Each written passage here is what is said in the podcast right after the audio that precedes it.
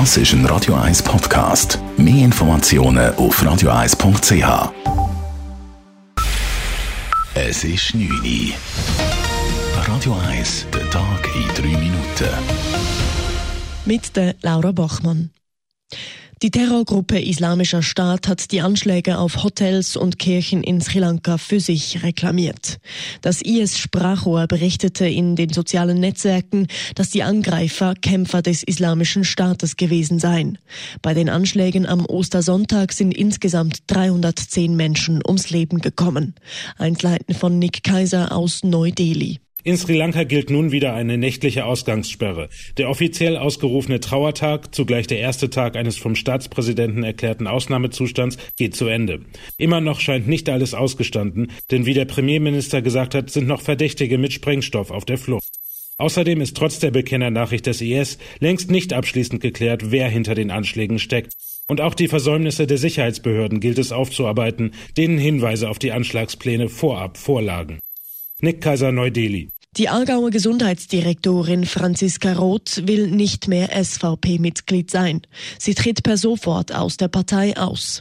Eine konstruktive Zusammenarbeit mit der SVP Aargau sei nicht mehr möglich, sagte Franziska Roth vor den Medien. Die SVP hatte ihrer Regierungsrätin ein Ultimatum gestellt. Entweder es gelinge ihr bis im Sommer das Steuer herumzureißen oder sie müsse die Konsequenzen ziehen und zurücktreten.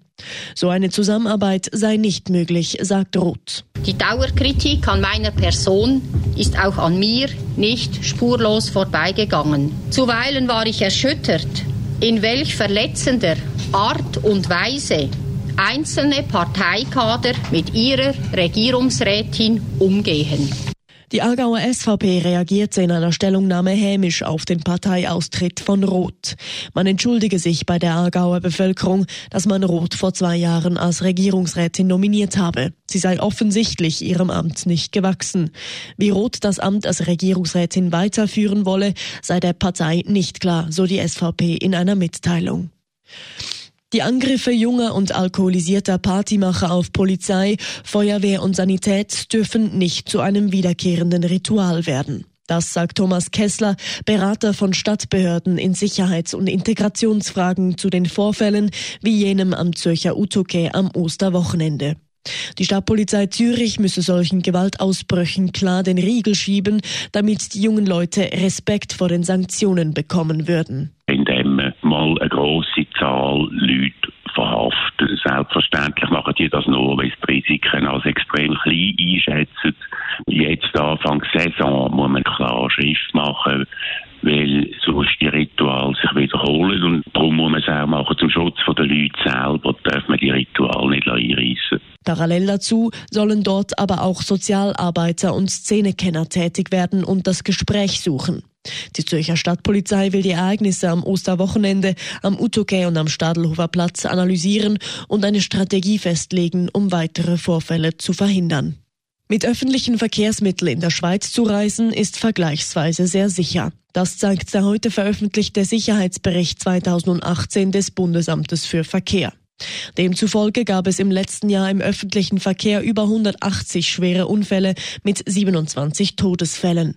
Die meisten dieser Todesfälle seien auf Fehlverhalten von Autofahrern und Fußgängern im Straßenverkehr zurückzuführen, schreibt das Bundesamt für Verkehr in einer Mitteilung. Eine Auswertung des Statistischen Bundesamtes zeige, dass Zugfahren demnach wesentlich sicherer sei als Autofahren oder zu Fuß zu gehen. Während im letzten Jahr 27 Menschen im öffentlichen Verkehr ums Leben kamen, starben im Vergleich auf den Schweizer Straßen insgesamt 79 Personen im Autoverkehr und 43 Fußgänger. Radio 1 Wetter. Nach einer klaren Nacht wird es morgen trotz hoher Wolkenfelder recht sonnig. Das bei Temperaturen am Morgen von 9 bis 10 Grad. Auf den Nachmittag gibt es dann auch wieder 22 bis 23 Grad. Am Morgen gibt es im Flachland eine leichte Beisentendenz. In den Bergen muss man den ganzen Tag mit Föhn rechnen. Das war der Tag in drei Minuten.